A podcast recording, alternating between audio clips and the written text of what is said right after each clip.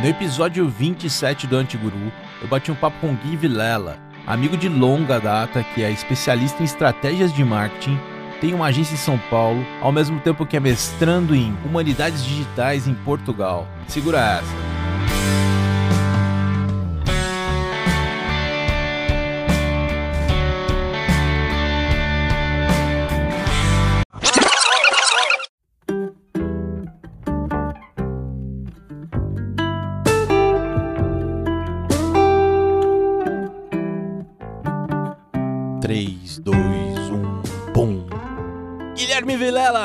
Seja bem-vindo ao Antiguru. Como é que tá, Gui? Fala, tô bem, muito bem, e você?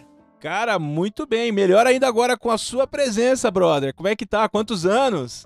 Cara, verdade, valeu, valeu, valeu o convite, né? Acho que para mim é uma super oportunidade aí de, de poder compartilhar alguma coisa, enfim, aprender também. Sempre quando a gente conversa, a gente aprende mais, né? E então vai ser incrível fazer uma mini cabeça aqui, cara, que a gente vai falar do Gui Vilela, que é um cara especialista em marketing digital, muito focado em estratégia, que mora hoje em Portugal. E Gui, a gente vai dar uma passagem pela sua vida aí, para fazer uma introdução, falar um pouco da sua infância, Legal. suas decisões, sua, sua carreira como o cara aí maestro do marketing, passando por diversos lugares, fundando aí sua agência e partindo para Portugal, pro continente velho aí, para começar uma vida nova, cara. Que doideira. Sim, sim. Eu sempre falo, cara, vamos começar do começo. Então, fala um pouco da sua infância pra gente. Cara, minha infância foi uma infância normal, né? Nasci em Taubaté e, enfim, tive a oportunidade de ter uma boa família, enfim, é, sempre gostar de viajar, de ler. Eu lembro que com 12 anos meu pai assinou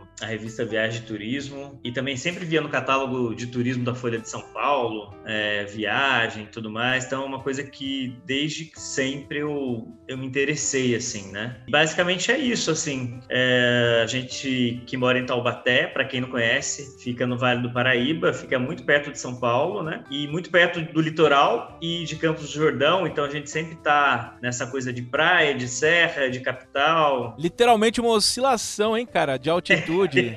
Hora lá em cima nas Sim. alturas, hora lá embaixo no nível do mar. Como a vida é.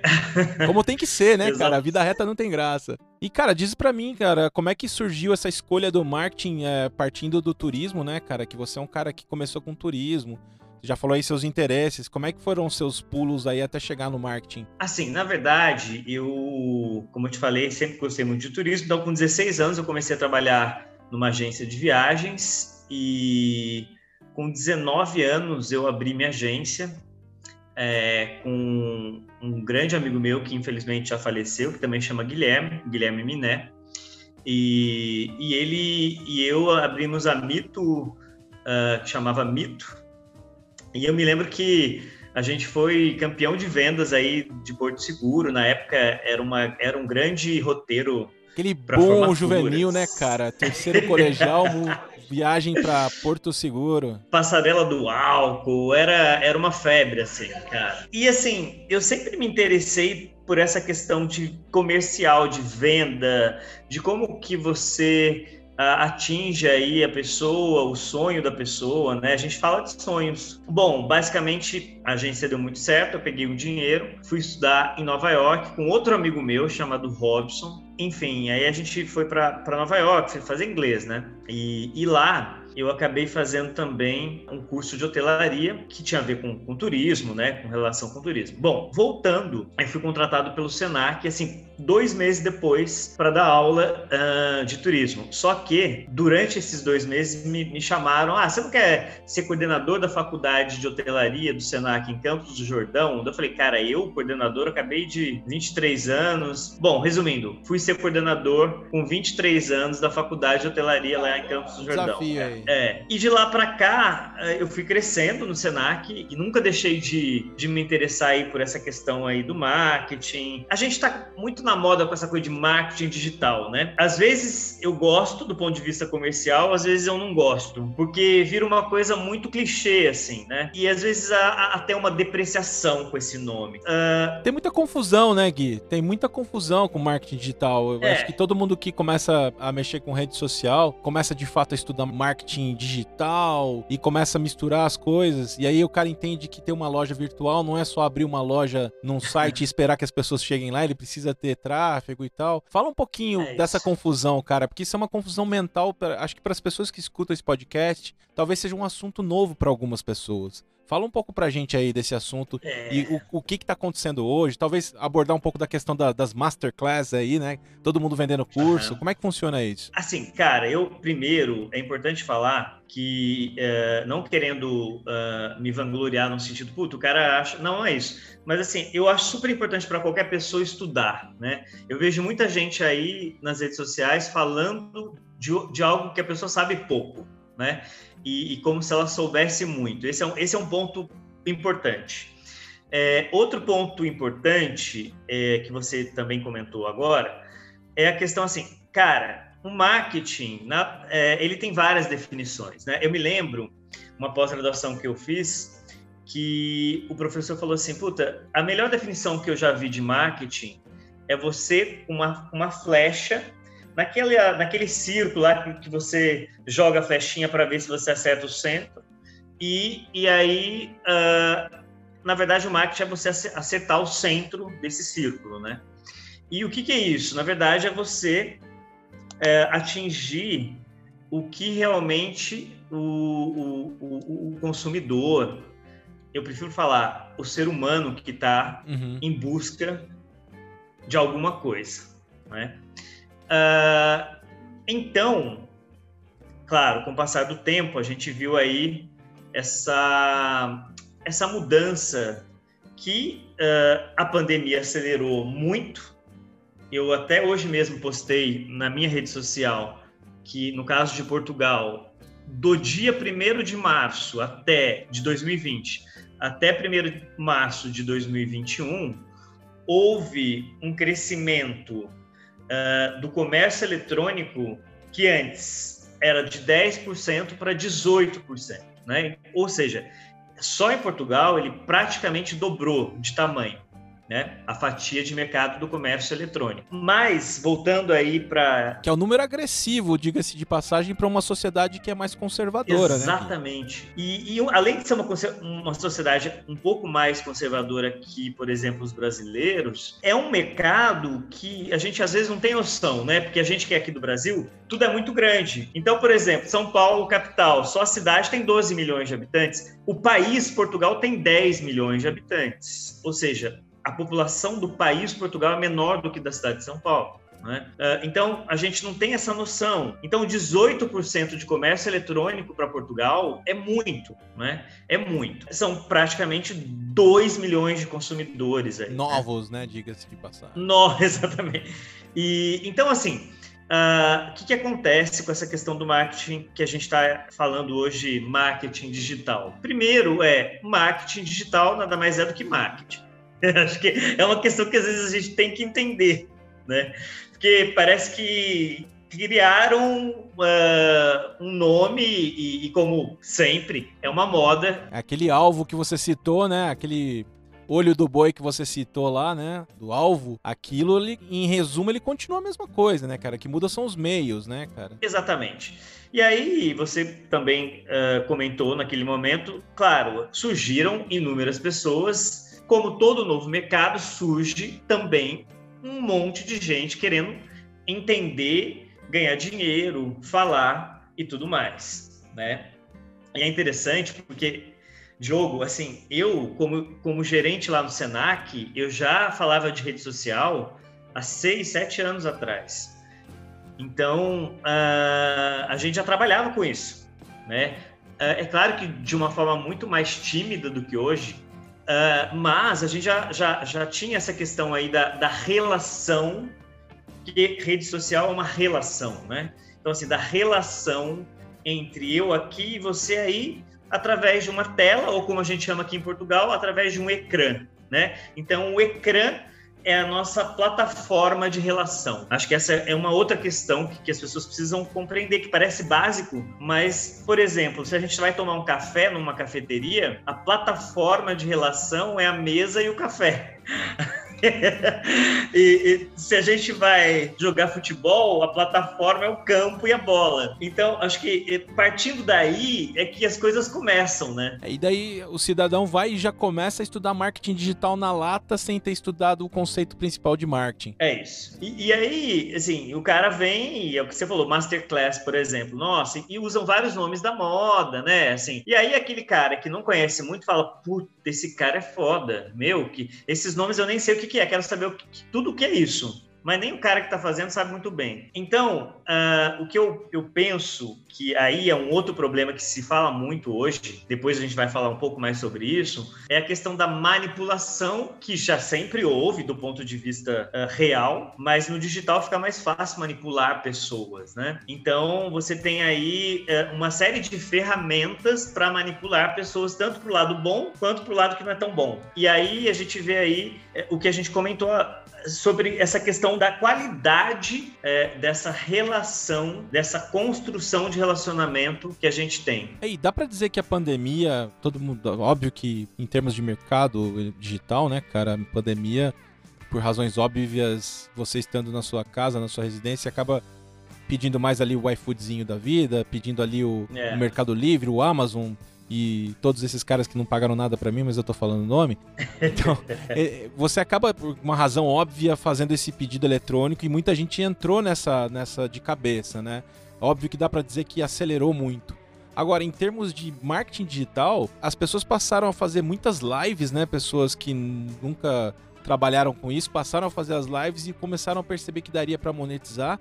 E aí todo mundo cai de cabeça no marketing digital, né, cara? Que é uma coisa bem maluca. Ah. Então, eu, o que eu é. imagino é que talvez o marketing digital ele crescesse numa uma linha um pouco mais a 45 graus, 30 graus e não de maneira expo exponencial como foi, né, cara? De repente rampou vertical e começou aí, né, cara? Voo de foguete. É, a vida como ela é, né? Eu, eu cito pessoas que eu gosto muito, por exemplo, o Miguel Falabella, que é um cara, né, assim, foda do nosso país, está aí muito forte no digital, né? Um médico que é muito importante para o Brasil e foi meu médico, inclusive se ele me ouvir um abraço, Paulo Musi, ele tá sim, ele é reconhecido aqui no Brasil e em Portugal muitíssimo, né? É, e ele tá todas as manhãs andando de bicicleta numa live. É, então a gente tem uma série de pessoas que é, experimentaram o digital e perceberam, puxa, eu tenho já uh, autoridade, que é uma coisa que a gente precisa falar no digital, porque tem muita gente sem autoridade. Quando eu falo autoridade, eu tenho autoridade para falar de alguma coisa, não sou, não sou simplesmente alguém que fala sem nenhum conteúdo. Então, eu tenho autoridade, por que não entrar no digital, já que houve essa explosão que você comentou? Claro, eu quero surfar nessa onda também, não sou bobo.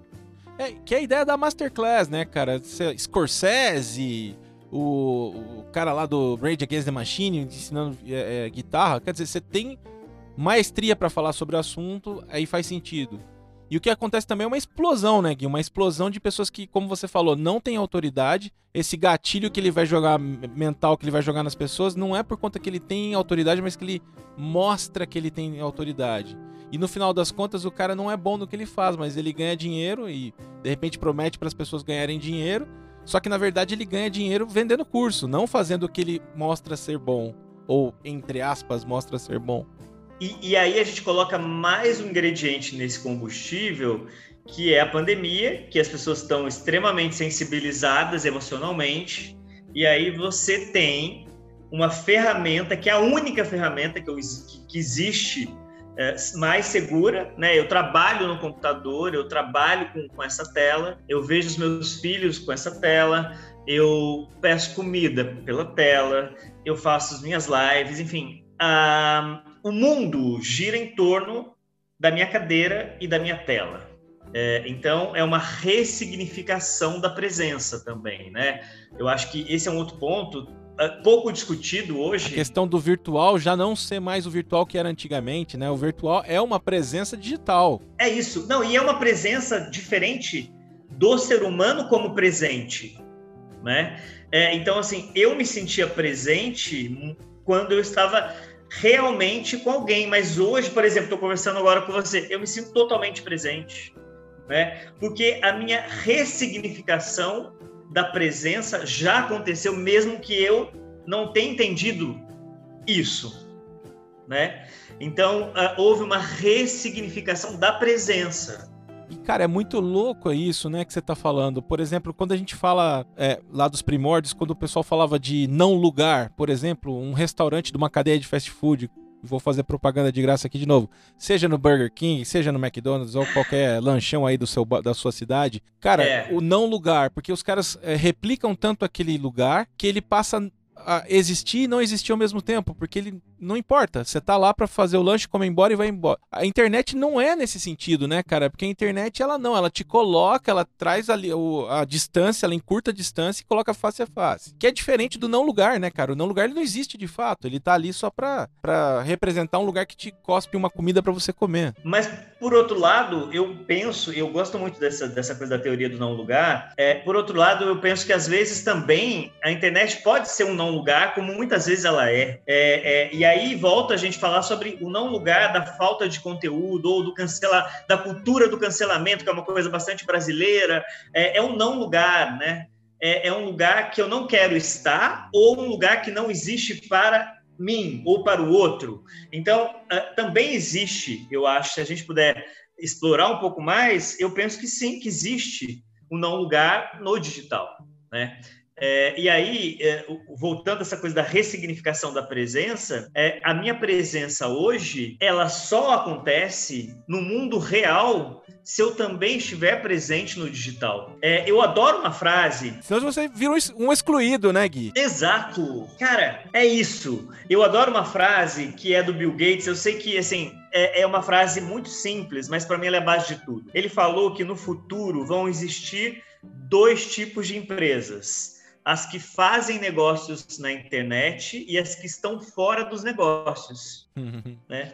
Ou seja, se você não estiver na internet, você não existe. É, eu, eu, eu, eu lembro de uma, de uma frase, cara, do Slavoj Zizek. Eu não sei se eu já comentei aqui num dos podcasts, mas esse, eu tive num workshop dele em 2009, salvo engano, ou 2011, no Itaú Cultural aqui em São Paulo. E ele falava de uma metáfora, cara, que é muito similar a essa que você tá falando, cara, que é o seguinte, devido às proporções aí. Ele falava o seguinte: o mundo hoje é como um grande trem de alta velocidade, né? Que o pessoal chamava aí de trem bala, mas é trem de alta velocidade. Você tem lá a primeira classe, que tá todo mundo super bem acomodado. Você tem uma classe executiva que também tá bem acomodada, com um pouco menos de regalias. A econômica, que é, meu, todo mundo apertadinho ali, ensardinhado, né? No, no vagão. Você tem nego correndo atrás ali do, do, do trem. É. Que ele vai sair, o cara tá correndo para pegar o trem. É. Tem gente sentado ali esperando uma próxima oportunidade. E tem gente que nem sabe que o trem passou, cara.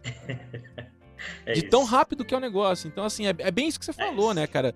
Ou você tá envolvido ou você não tá, cara. Você é carta fora do baralho. É isso, porque eu ouço, assim, como a gente vai chegar na empresa que eu tenho, mas assim, eu ouço muita gente falando para mim, assim, no primeiro contato, assim, mas Guilherme, é, será que realmente eu preciso fazer a transição para o meio digital? Quando eu ouço isso, eu falo, como assim? É como se você falasse, será que realmente eu quero que o meu negócio sobreviva? Né? Eu acho que é uma pergunta mais profunda do que isso. Né? Será que eu tô perdendo o trem, né, Gui? É, é o cara que ou perdeu o trem ou nem viu o trem passar. Então, assim, cara, é, não é se realmente eu preciso, ou eu estou aqui ou eu não existo. Né? Acho que não é uma questão, é como o sol, ele nasce querendo ou eu não querendo, todos os dias. É inevitável. É inevitável. Então, uh, eu penso que é isso. Tem essa questão aí, da, a gente falando de presença, eu adoro falar sobre essa questão da presença. A presença digital, ela é fundamental para que no real eu consiga existir também. É um outro paradigma, totalmente diferente dos negócios há 10 anos e atrás. E movimenta uma cadeia imensa, né, cara? Aquele efeito halo. É. Você tem uma coisa central que acaba gerando satélites por, no entorno todo. Então, por exemplo, um psicólogo Exato. que estava com. Ah, óbvio que a psique, a mente, você sempre é, vai ser a sua essência, você é ser humano. Mas o cara, além do normal, do que ele já está acostumado, ele também tem que entender essas relações digitais e como é que as pessoas, como é que são os comportamentos, como é que as pessoas se mostram, né? O que, que é o situacional, o que, que é o natural.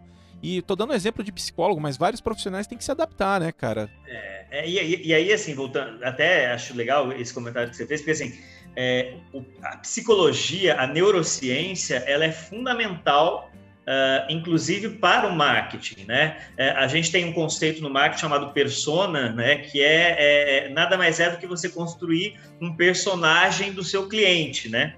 É, que você a, a, a, elege vários atributos lá que o cliente tem e faz como se fosse um, um, um, um modelo, né?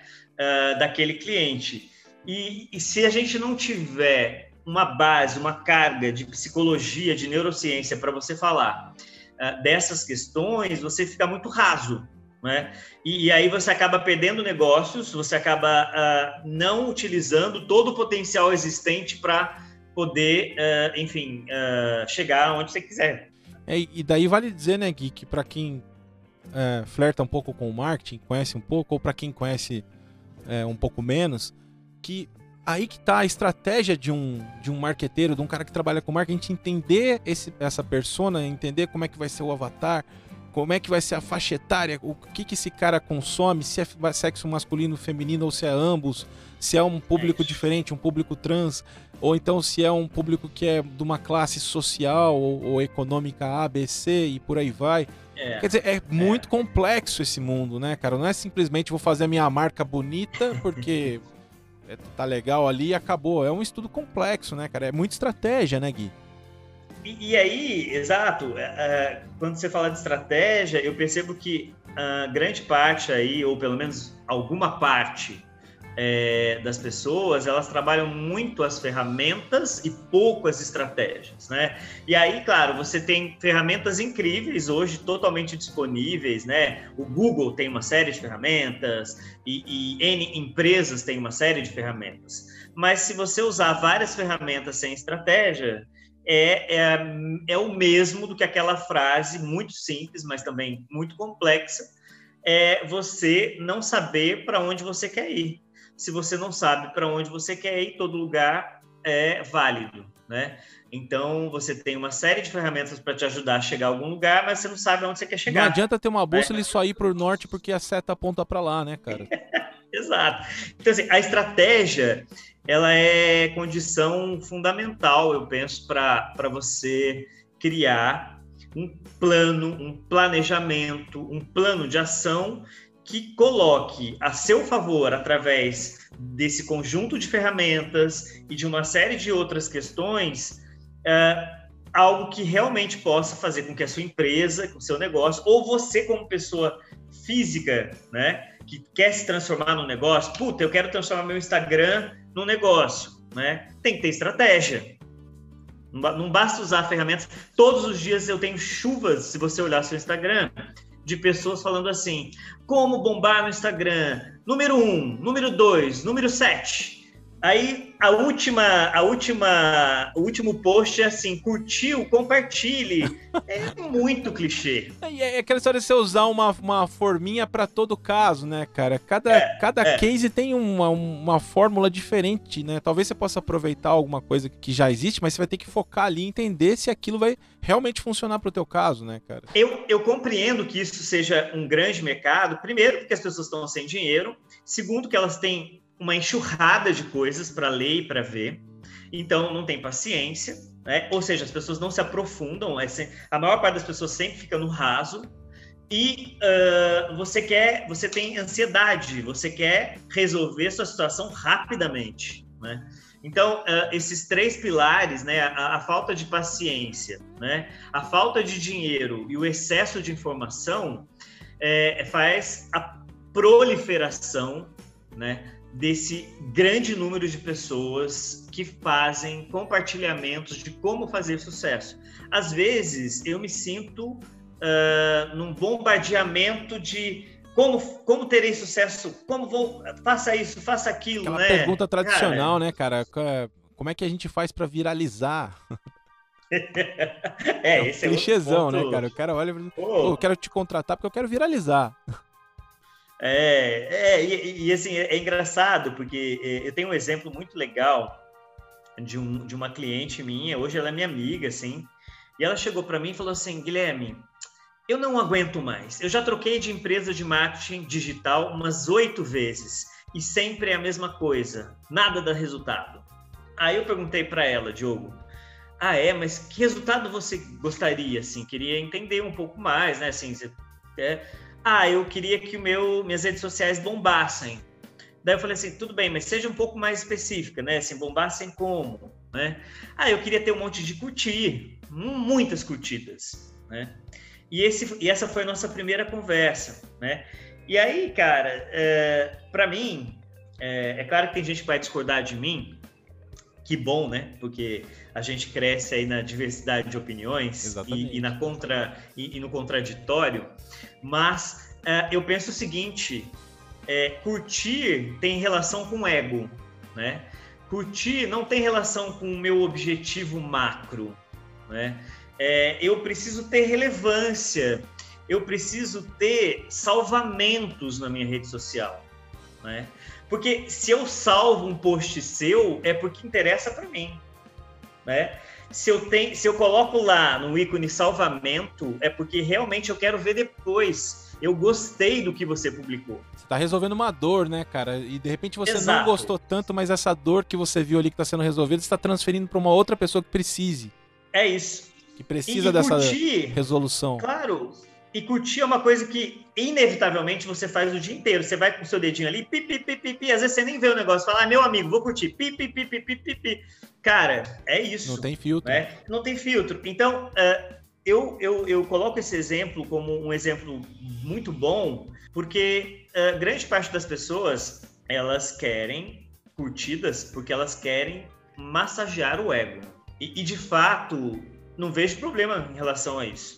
Mas se a pessoa quer realmente crescer o negócio, se ela quer ganhar dinheiro, se ela quer, enfim, criar estratégias que levam para algum lugar, não vai ser só o curtir que vai levar ela para algum lugar, né? Existem exceções, claro que existem, mas acho que aí a gente tem que trabalhar com o que não é exceção, né? Que é a maioria. A gente acabou avançando no, nesse tema do marketing, é sempre freestyle. Eu tenho aqui uma pré-pauta que eu falei contigo, mas como eu te disse, cara, como é frio o negócio, é livre, a gente acaba saindo. Sim, e foi, foi, bem legal, é legal essa, essa, essa migrada aí pro assunto de marketing mais específico pra gente poder dar um pouco de luz aqui para todo mundo, né?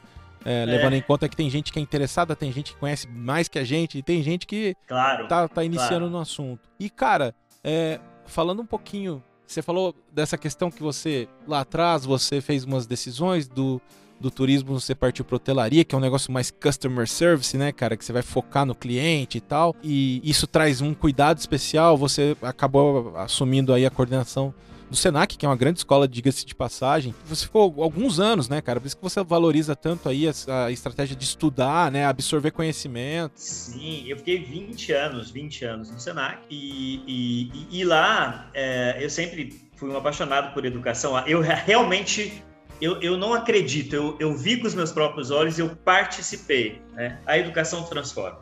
Para mim, uh, eu penso que assim, você tem aí um movimento naquela época que a educação, que é uma outra coisa legal para a gente comentar, eu sei que também talvez não tivesse na pauta, mas agora a gente abriu, vou abrir. A, a questão do movimento da educação online, né? A e-learning, né? É, que é uma coisa que também as pessoas no início falaram, puta, é, antes da pandemia, vamos colocar é, tipo antes da pandemia, né? APPP, pós-pandemia.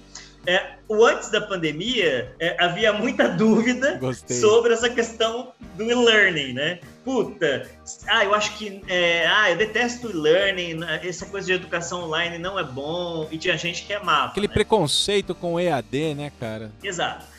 Cara, hoje você vê, as pessoas foram obrigadas a estudar online, EAD, é, ensino remoto, tem várias definições para essas variadas formas de ensino digital. Mas a questão é, cara, a gente percebeu que é também incrível e também transformador estudar, se educar, transformar uh, por uma educação digital. Né? Você vê as crianças, você tem uma filha e, né, enfim, a gente convive com crianças, elas aprendem muito pelo YouTube, né? Assim, você vê lá a pessoa já está no YouTube, já, ah, ela não pergunta mais, ela já vai pro YouTube. A gente é early adopters, né, cara? Geração X aí para Y, né, cara? E eles já nasceram no meio disso, né, cara? É, e para eles, cara, educação digital às vezes é muito mais interessante do que a educação real né? Eu falei pro meu sobrinho recentemente, ele tem 13 anos, é, e aí tem essa coisa da aula volta pro presencial, não volta,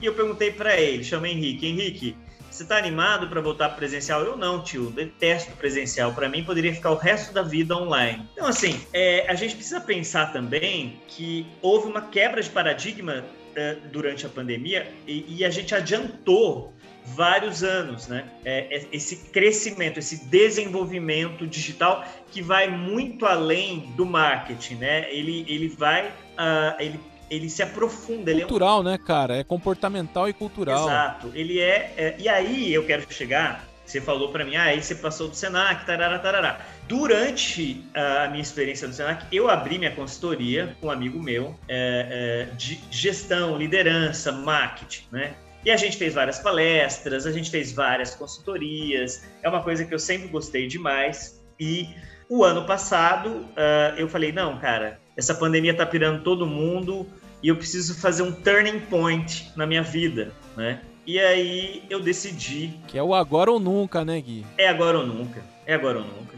E aí eu decidi que eu deveria mudar e uh, sair lá da, da, empresa que eu passei bastante tempo e sou muito grato e abri uh, a minha empresa de marketing uh, digital, mas eu prefiro dizer que é uma empresa de humanidades digitais, que inclusive foi o mestrado que eu fui buscar em Portugal, que é o mestrado em Humanidades Digitais, é um dos únicos mestrados no mundo sobre esse tema, com esta abordagem, que é, a base é o humano, que a base do digital é o conceito de si, como dizia Jacques Fillion, canadense, há 25 anos atrás o cara já falava disso. Então, assim, é, esse turning point, é, ele foi fundamental para que eu pudesse enxergar que o marketing digital ele ele está uh, sob guarda-chuva da humanidade, da humanidade digital. Então acho que esse é um ponto importante. E é isso que você fala, cara, são conceitos assim que talvez os caras lá atrás quando eles pensassem, eles não pensaram, eles talvez não não tiveram tanta noção de como seria, ainda mais porque ninguém pensa numa terceira guerra ou numa, ou numa pandemia como algo que acelera, né? Porque esses, essas catástrofes e esses eventos aí de nível global, é. eles acabam acelerando muito, né, cara? Conhecimento, desenvolvimento e tudo mais. O ser humano ele precisa desse contraponto para poder sair de onde tá, né, cara? Sair da lama, para dar um torque a mais. Sim. E aí você tem lá os caras lá do passado, sei lá, o Alvin Toffler, na década de 70 ele já falava da terceira onda e falava é, dos é. e-mails e tudo da década de 70. Óbvio que a internet começou lá pela década de 60, os primeiros esboços, mas ele muito adiantadamente já falava do. do, do um futurólogo, né, cara? Já falava do, do, futuro. É difícil até a gente pensar daqui para frente o que seria novo, né, cara? Porque aí já começa a entrar uma questão de. É, colonização interplanetária, e daí começa a dar um, um salto que vai muito além do que a gente acho que pode pensar, cara. Como é que você vê isso como futuro? Talvez você que seja um profissional que sempre está em contato com as pessoas, está fazendo seu mestrado, como é que vem essas discussões à tona?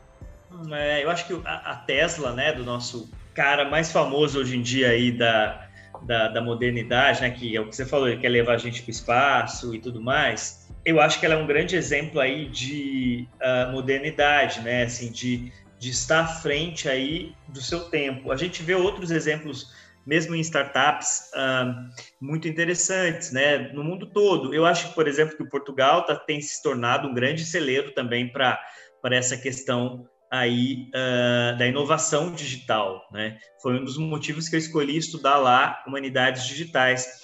Outro ponto que a pandemia acelerou e, e, como você falou, eu acho que é, é, ela é uma coisa que não vai voltar e é um assunto que me interessa muito, que eu sempre estudo e quero está sempre me aprofundando é do nômade digital, né? É, é, Portugal escolheu a Ilha da Madeira e, e Barcelona na Espanha também tem programas de no, para nômades digitais, com benefícios para pessoas que querem trabalhar remotamente e morar nessas cidades, ou na Ilha da Madeira, ou em Barcelona. Que é uma ideia interessante, tem... né, cara? Você poder trabalhar claro. com um continente morando em alto mar, aí numa ilha, num arquipélago. É cara, é...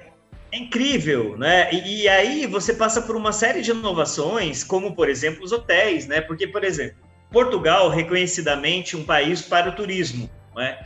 Só que, é, minimamente, você vai ter um tempo, por mais que tenha passaporte verde, se você foi vacinado, as pessoas têm medo, né? Então, o, o turismo não vai voltar com força to total como era antigamente em dois dias, né? É, vai demorar alguns meses, ou talvez até um, um ou dois anos. É, e aí você vê, uh, você tem uma série de readaptações e inovações nos, nos layouts dos hotéis, né? Porque é, eles descobriram um novo público que são os nômades digitais, por exemplo, né? Então, é, só que o meu hotel não tinha espaço de coworking, meus, meu, meus quartos não tinham espaço para notebook ou para uma escrivaninha, enfim, seja o que for. Uh, então, você vê uma série de inovações surgindo a partir dessa questão que a gente comentou, né? Assim, o que vem pela frente? Vem coisas que a gente nem imagina, porque começou agora, né? Quer dizer, começou agora, começou há muito tempo, mas é, impulsionou agora, né? A gente está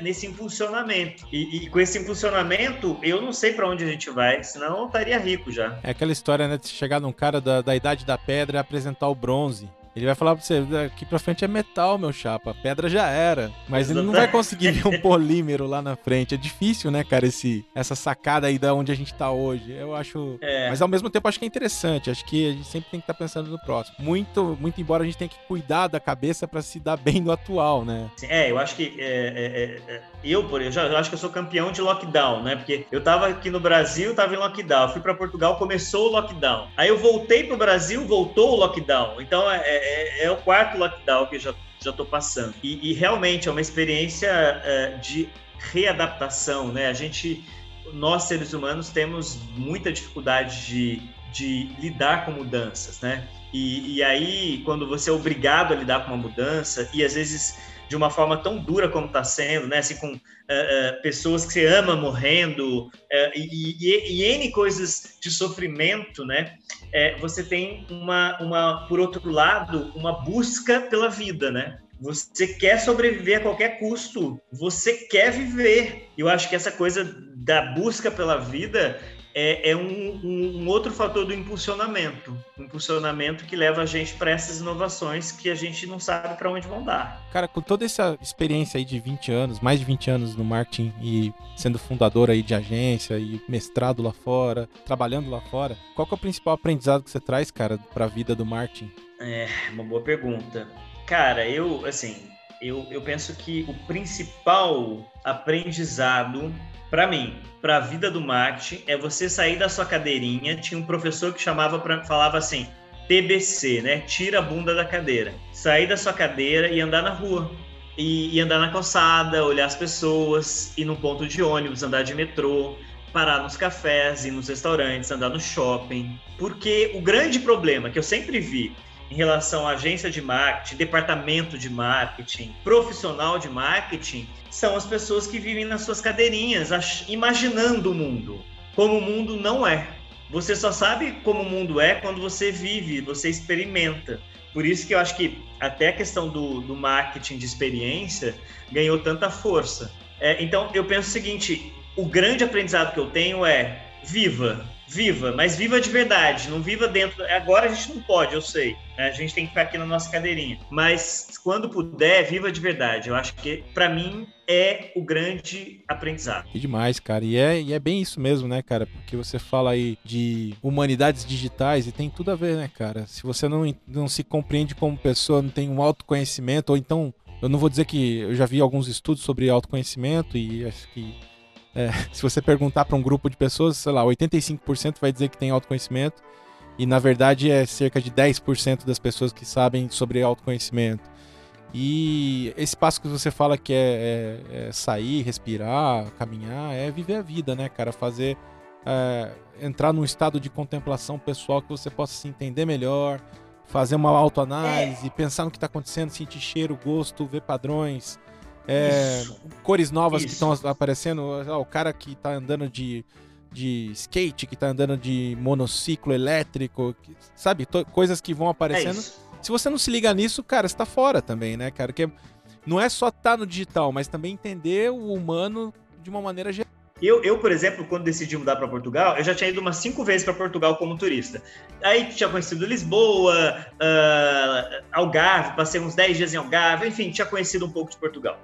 E achava que já conhecia, mas como eu sou um cara que tem essa coisa de querer, curioso por natureza, quero aprender, quero ver como as pessoas vivem, eu cheguei, quando eu cheguei no meu primeiro dia em Lisboa, eu, na verdade, moro em Braga, né, que fica no norte de Portugal. Mas aí eu falei assim, não, vou passar uma semana em Lisboa, porque minha aula ia começar daqui 10 dias, porque eu quero, eu quero vivenciar essa cidade de uma forma mais profunda, né? E é isso, quer dizer, eu saí andando e, e, tomei um café da manhã que eu achava na época que era de um português. Hoje, desculpa, meus amigos portugueses, eu, eu vi que não, que não era, era de turista mesmo. e depois eu fui tomar cerveja e, e eu sempre sou cervejeiro, né? E, e, e, aí tem duas principais cervejas aqui em Portugal, que é a Superboc e a Sagres. É claro que eu elegi Superboc, né? E como você disse, fiz propaganda gratuita para Superboc na minha rede social. A nossa vida é essa, fazer propaganda gratuita. É. Se quiserem patrocinar, estamos aqui, mas é... É, é. E, cara, é na isso, faixa, né? Na você vai... né, cara? Na, na, faixa, na faixa. e aí você vai, você vai conhecendo os produtos daquele país, você vai falar, puta, adoro francesinha, não sabia nem que existia esse prato, né? Francesinha, que é um prato totalmente integrado à cultura do, de Portugal, especialmente do norte de Portugal. Que é né? é uma, é uma, uma digestão do croque monsieur, do croque madame francês, né, cara? Versão lusitana, né, cara? Mas que é outra coisa, né, cara? Exato. E, e, aí, quer dizer, eu sou daquele cara assim, eu quero conhecer todos os lugares no ranking que é o mais legal da francesinha. E eu, sei lá, conheci 15 lugares e falei, cara, aquele. É porque é isso, o marketing é isso, é relação. É né? Troca, é né, interação, né, é observação. Você olha o produto e fala, nossa, esse logo aqui é bem feinho, né? Ou não, cara, esse logo, puta, me chamou atenção, que animal. Ele é feinho, mas ele funciona para esse grupo, né, cara? Também pode acontecer. Tá aí a Dolly, né, cara, com o Dolinho que virou um clássico, né, cara? E super falando bem, porque funciona, cara. É. Dolly tá aí, cara. É. no, no, no, nessa linha de refrigerantes, é, vende pra caramba. E o Dolly virou um clássico, Sim. né, cara, dos memes aí. É. E você faz comparações, né? Por exemplo, é, essa história de morar em outro país e trabalhar com marketing é muito legal, porque você fala assim, cara, eu adoro. Uh, do, eu, eu, não sou muito fã de doce, mas tem um doce especialmente que eu gosto, que é bomba de chocolate. A gente chama no Brasil bomba de chocolate. Em Portugal eles chamam de eclair, eclair. Que é a mesma coisa. Mas a nossa bomba de chocolate, ela é gigante, né? Assim, sei lá, é, é, na verdade, assim, ela, desculpa, eu errei. A nossa bomba de chocolate, ela é normal, ela é de um tamanho assim, sei lá, não, não medi, mas ela é, para mim, ela é, é um padrão normal, né? Quando eu cheguei em Portugal, ela é a pequena é maior do que a grande do Brasil. Cara, eu falei, cara, mas que isso? Essa é pequena, é. A grande dava para umas cinco pessoas e as pessoas comem aquilo. Então, você começa a perceber a cultura local, os hábitos, e você começa a entender que o marketing que talvez funcione num país não vai funcionar no outro, porque a cultura é totalmente diferente. Cara, eu posso falar isso por São Paulo e Rio, cara. É isso, você, você tem, cara, experiência para falar. E a gente tem muitas histórias engraçadas de paulistas e cariocas e tudo mais, né? E então é, é, é muito mais profundo, né? É, essa questão aí do marketing do que a gente imagina, né? A gente sempre fica conversando muito na superficialidade, né? A gente tá chegando aqui na reta final, Gui, e eu queria escutar um pouco cara, do nem, nem percebi, pá, foi tão bom, tá sendo tão legal a conversa que eu nem... Foi muito rápido, cara, foi muito rápido. Nessa reta final aqui, eu queria que você falasse um pouco, cara, do que que é, essa é a, a pergunta mais clichê desse podcast, a gente, eu tentei tirar, mas continuou, talvez na próxima, eu não sei, na próxima temporada, vamos ver, mas a gente vai continuar com ela. Eu queria saber do teu lado, cara, o que que é sucesso para ti? Maravilha. Olha, sucesso primeiro, acho tão. Para mim, assim, sucesso, a palavra sucesso, ela é um pouco clichê mesmo, e eu concordo, uh, mas uh, eu vou tentar resumir. Eu penso que é a capacidade de você ter a mesma felicidade, a mesma infelicidade no fracasso e no sucesso. Não sei se eu consegui me explicar, mas é basicamente o que? Se eu tiver o maior fracasso da minha vida, eu vou falar, ah, ok. Se eu tiver o maior sucesso da minha vida, eu vou falar, ah, ok. Porque quem tem autoconhecimento e fez uma reflexão um pouquinho mais profunda sobre a vida, sabe que tanto o sucesso quanto o fracasso eles passam. Esses picos, né, cara, que a gente escuta aí, é, tem um pouco da relação aí do budismo, de se manter um pouco é. flat e não deixar tantas é. emoções. Apesar que a gente é humano, demasiadamente humano, e vai ter oscilação, vai ter montanha russa, né, cara? Vai, vai ter, vai ter. Mas eu acho que é isso, é o que eu acredito. E Gui, é. fala uma referência aí pra essa rapaziada que tá escutando, pros tiozões de plantão e pra rapaziada mais jovem que escuta também.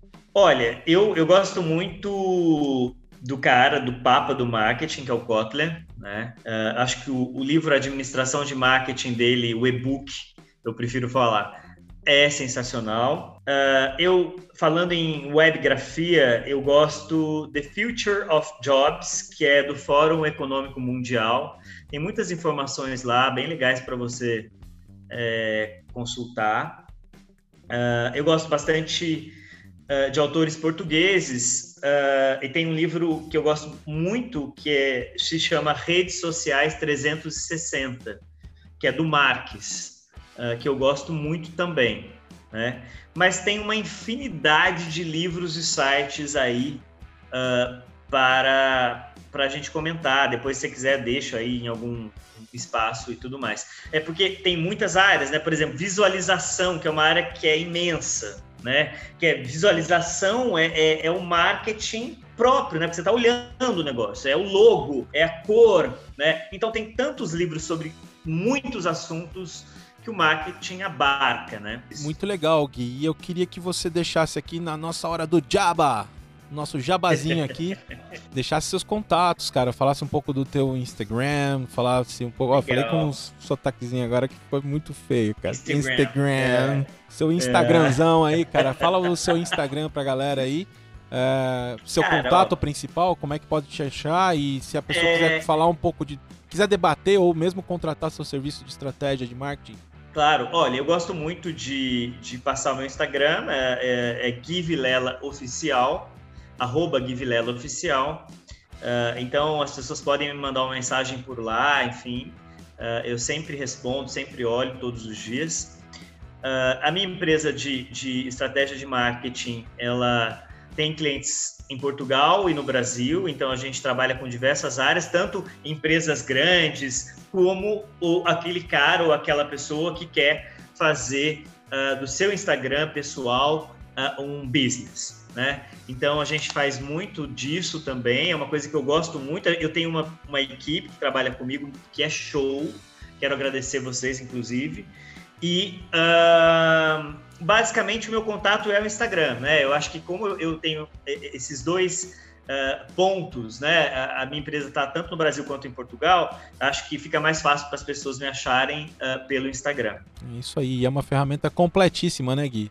Completa, perfeita. E eu quero, já que tem esse espaço aqui, vou, vou falar para fazer uma, uma, uma divulgação. Uh, eu faço palestras uh, sobre redes sociais para empresas, uh, e, e, então, não só no Brasil, fiz na Colômbia, em Portugal também. Então, quem quiser me contratar aí para fazer palestras, futuros trabalhos também de marketing digital, né? Porque muitas vezes o que acontece? Eu acabo sendo contratado para fazer uma palestra, daí o cara gosta, fala: "Não, agora eu quero que você faça o trabalho aí das minhas redes e tudo mais". Isso é muito bom, assim, é deixa a gente muito muito feliz, né? Traz a academia, mas também traz a prática, né, Gui?